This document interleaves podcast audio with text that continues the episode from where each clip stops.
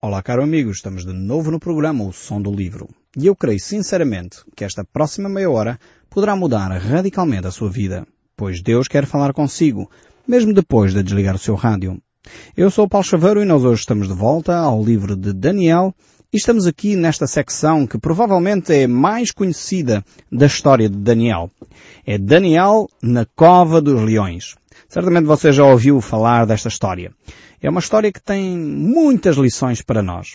E então estamos aqui diante de uma situação extremamente complexa em que Daniel uh, estava a ser proposto para ser o segundo no reino Medo-Persa, portanto já saímos do Império Babilónico, estamos agora no Império Medo-Persa, uh, e aqui os, uh, no fundo, colegas, aqueles que eram os ministros da altura, os conselheiros do rei, começaram a desenvolver, enfim, ciúme, porque Daniel realmente se destacava de uma forma tremenda entre estes homens.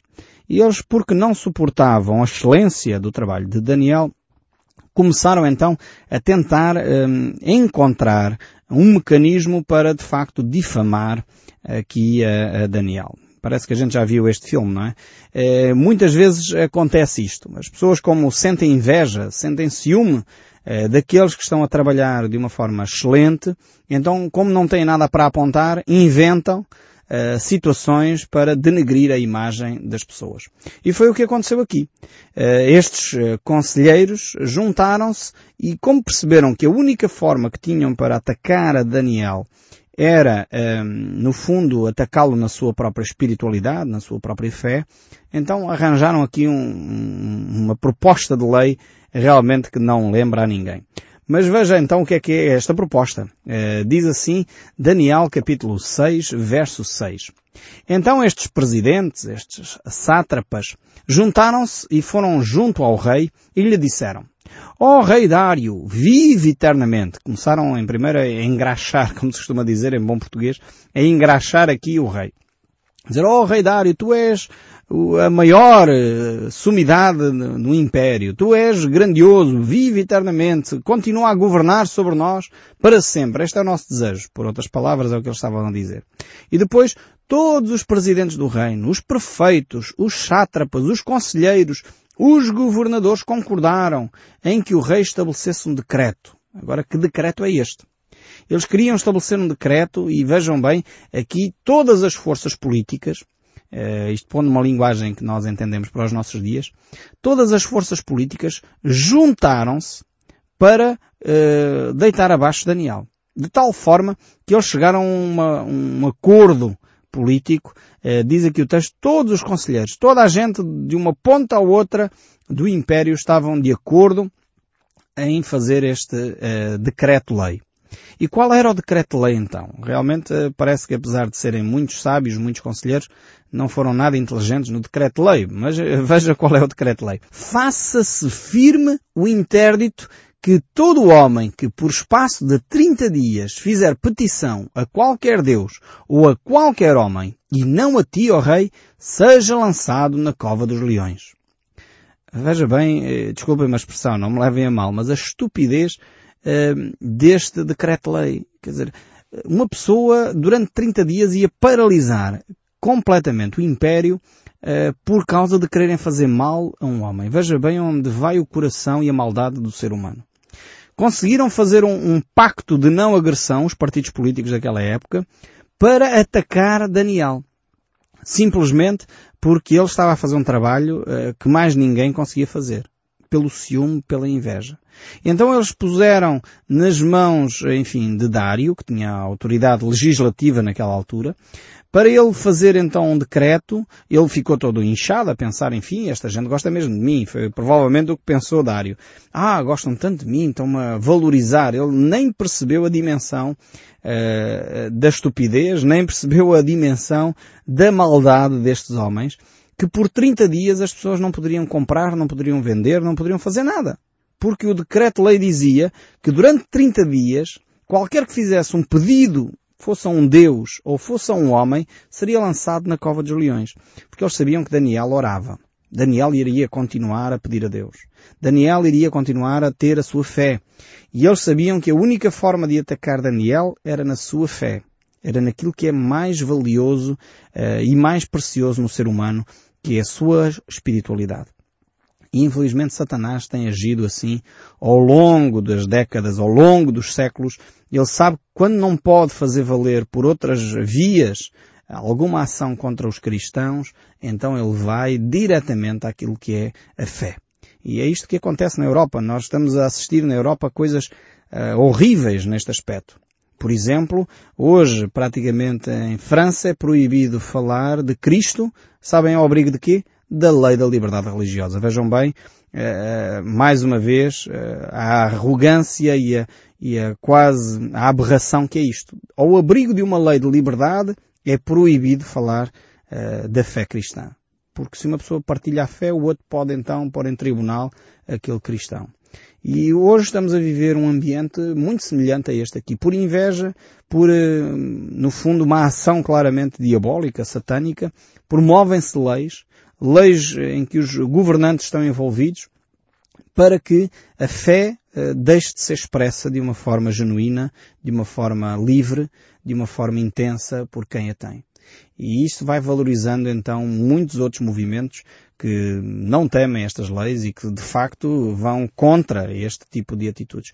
E aqui estes sábios então propuseram este édito, propuseram este decreto-lei que durante 30 dias ninguém poderia fazer nada se não dirigir-se ao rei. Já viu a máquina burocrática que era necessário estabelecer por este período de 30 dias, simplesmente porque eles queriam atingir uh, a Daniel. Era impraticável este decreto-lei, mas como eles tinham a intenção de atacar só a Daniel, não estavam muito preocupados com o resto, com o facto de todo o império ficar parado durante 30 dias, porque uma pessoa se vai à vizinha, por exemplo, você ia falar à sua vizinha, ó oh, vizinha, uh, tem um bocadinho de salsa que me, que me dê? era lançada na cova dos leões, de acordo com este decreto. Porquê? Porque aqui diz que não se pode pedir nada nem a seres humanos. Se um, um empresário, alguém estava a dever dinheiro uh, de um trabalho que ele realizou e ele ia lá, olha, desculpa, eu queria reaver o meu dinheiro. Vai para a cova dos leões. Então esta era a mentalidade destes, destes governantes. Parece, é parecida com a mentalidade de alguns governantes hoje em dia também, que fazem leis muito parecidas com estas, que só travam uh, em vez de evoluir, regridem na, na evolução dos relacionamentos, na evolução e muitas vezes com a mesma mentalidade. Porque por detrás destas leis havia ciúme, havia inveja. O, o, que estava a motivar este tipo de comportamento era a inveja e o ciúme. Então, continuando aqui, então eles propuseram esta lei fantástica que iria parar o Império Medo-Persa durante 30 dias. O verso 8 diz, Agora, pois, o rei, sanciona o interdito e assina a escritura para que não seja mudada, segundo a lei dos Medos e dos Persas, porque não se pode revogar. Ou seja, aquela lei Medo-Persa era assim, portanto, o lei a lei era estabelecida, o rei não era totalmente soberano como era no caso de Nabucodonosor. Nabucodonosor fazia o que lhe apetecia. Não havia legislação nenhuma que o impedisse.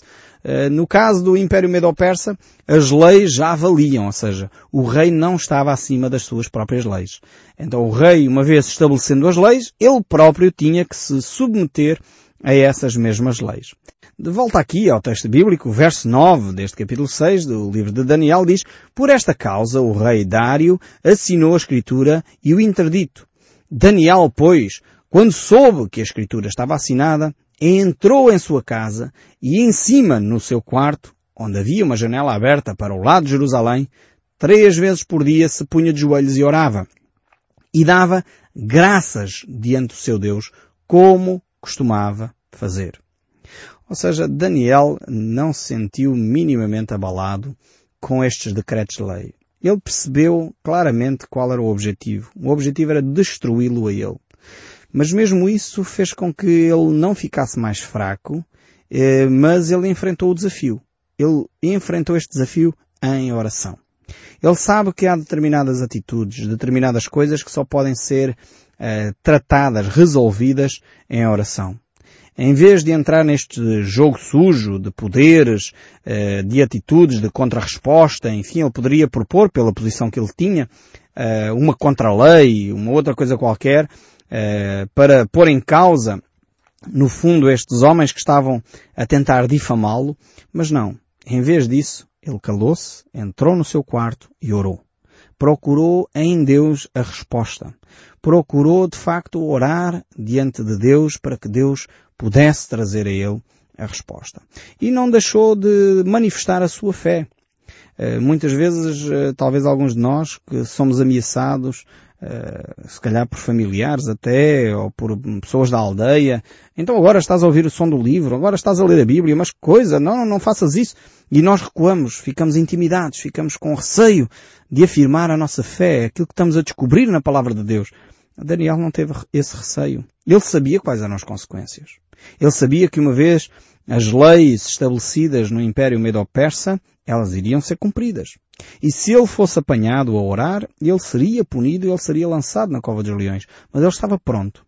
Ele estava pronto para enfrentar as consequências uh, desta legislação injusta. Ele estava pronto para levar até às últimas consequências a sua fé.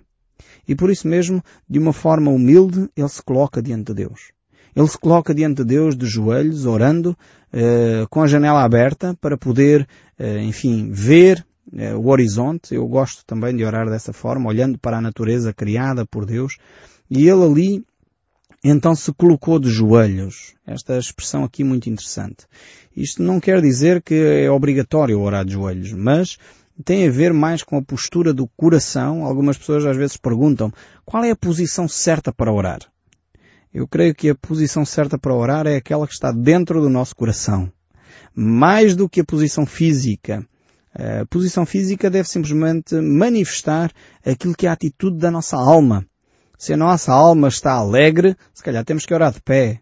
Se a nossa alma está triste, como era o caso aqui de Daniel, ele ficou profundamente angustiado com esta mentira, com esta intriga, com esta injustiça. Ele ficou prostrado diante de Deus, ajoelhou-se diante de Deus humilhou-se. O estar de joelhos é sinal de humilhação.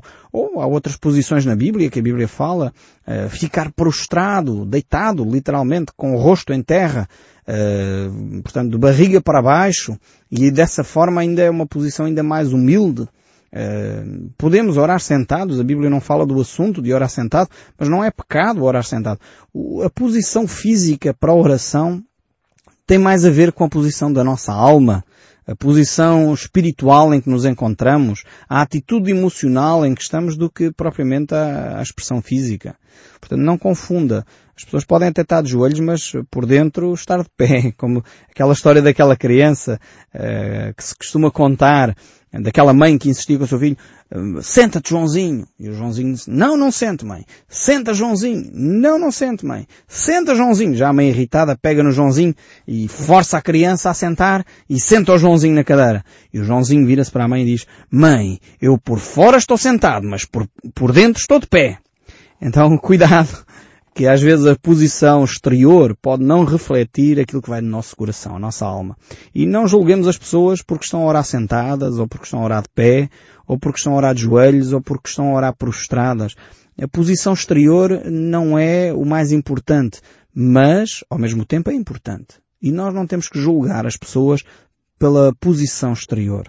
Então esse é um alerta para cada um de nós, porque às vezes nós pensamos que uma pessoa que está de pé, de mãos levantadas, de olhos fechados é talvez mais espiritual do que alguém que está sentado.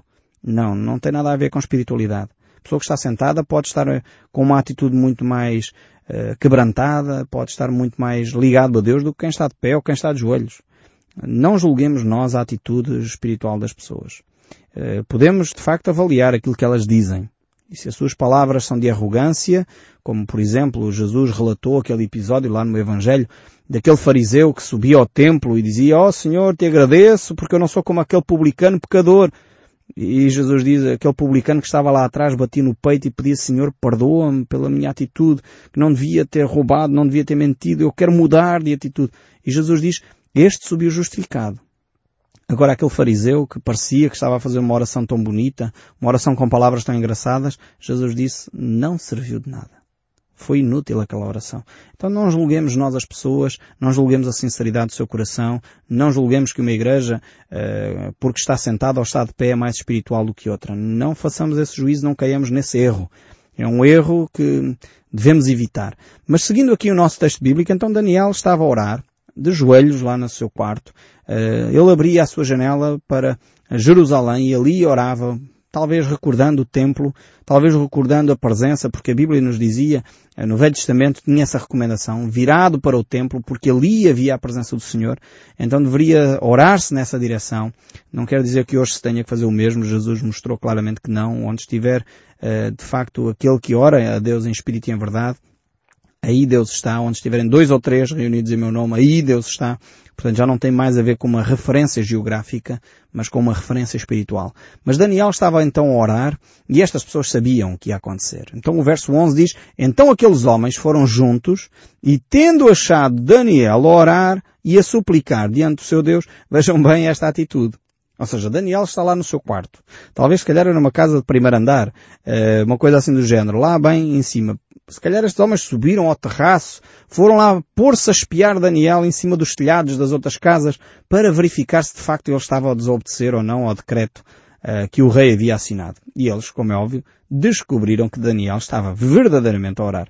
Então eles prepararam a coisa e se apresentaram diante do rei. Verso 12. E a respeito deste uh, interdito real disseram, não assinaste um interdito que por prazo de 30 dias todo homem que fizesse petição, ou qualquer Deus, ou qualquer homem, eh, e não a ti, ó rei, fosse lançado na cova dos leões? Vejam bem, estes homens eram do, do Piúrio. Realmente chegam ao pé do rei como se eles não soubessem o decreto-lei. Quer dizer, ó oh, oh, rei, eu tenho uma pergunta. Será que não foi assinado um decreto-lei? O decreto-lei não dizia que devia só fazer um pedido a ti? E o próprio rei, ingenuamente, caiu na esparrela. Respondeu o rei, esta palavra é certa, sim senhora. Há um decreto-lei, a lei dos medos e persas, eh, que não se pode revogar. Então responderam ao rei, ó oh, rei, sabes, esse Daniel, verso 13, que eh, é dos exilados de Judá, não fez caso de ti, ó oh rei, nem do teu interdito, que assinastes antes, três vezes por dia faz a sua oração.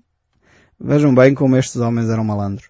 Eles sabiam da relação de Daniel com Dário. Sabiam que Dário apreciava verdadeiramente Daniel ao ponto de Dário pensar colocar Daniel como o segundo do seu império. Logo a seguir a Dário era Daniel. E eles vieram com esta história muito bem montada. Primeiro deixaram o rei reagir. Dizer, ok, não, não, é verdade, há um, há um decreto-lei que eu assinei que não se pode mudar e que tem que ser cumprido. E eles dizem, ah é? Então sabes, ficas a saber que a pessoa que tu consideras mais importante do, do teu império não te tem dado ouvidos, não está a obedecer ao teu uh, decreto-lei. E esta foi a artimanha que eles montaram para destruir a imagem de Daniel. E o verso 14 ainda segue. Tendo o rei ouvido estas coisas, agora imaginem, o rei tinha Daniel em grande estima. Ele ouviu estas coisas e ficou muito penalizado. Determinou consigo mesmo em livrar Daniel e até ao pôr do sol se empenhou para salvá-lo. Ele realmente, depois deste processo, ele deve ter percebido que grande asneira que eu cometi. Estraguei um, a relação que eu tinha com Daniel e vou, agora sim, vou procurar uma forma de libertar Daniel. Então aqueles homens foram junto ao rei e lhe disseram, sabe ao rei que a lei dos medos e persas que de nenhum interdito ou decreto que o rei sancione se pode mudar. Eles já estavam prontos para responder ao rei, porque ele, para tentar alterar esta, esta lei, ele tinha que se eh, juntar aos uh, sábios e aos governadores. Eles avisaram logo, rei, não há hipótese de alterar isto. Verso 16, então o rei ordenou que trouxessem a Daniel e o lançassem nas covas, na cova dos leões. E disse o rei a Daniel, que o teu Deus, a quem tu continuamente serves, ele te livre. Vejam bem, este homem percebia quem Daniel era, ele estava próximo de Daniel, e ele percebeu que Daniel era um homem de tal fé, que ele disse, olha, realmente só Deus, só o teu Deus te pode livrar. Verso 17, foi trazida uma pedra e posta sobre a boca da cova, selou o rei com o seu próprio anel e com um dos seus grandes, para que nada se mudasse a respeito de Daniel. Então o rei se dirigiu para o palácio, passou a noite em jejum e não deixou trazer à sua presença instrumentos de música e fugiu dele o sono. Pela manhã, ao romper, levantou-se o rei e foi às pressas à cova dos leões. Chegando ele à cova dos leões, chamou a Daniel com uma voz triste. E disse o rei a Daniel, Daniel, servo do Deus vivo, dar-se ao caso que o teu Deus, a quem tu continuamente serves, tenha podido livrar-te dos leões. Realmente o, o rei ficou de rastos com esta situação ao ponto de não dormir toda a noite. Eu imagino que Daniel deve ter dormido bem descansado, junto ali ao quentinho dos leões. Talvez até usou os leões como almofada. Então a voz de Daniel sai de lá de dentro e diz, Vive, ó Rei eternamente, o meu Deus em quem confio, o seu anjo, enviou o seu anjo e fechou a boca aos leões para que não me fizessem dano, porque fui achado inocente diante dele. Também contra ti, ó Rei, não cometi delito algum.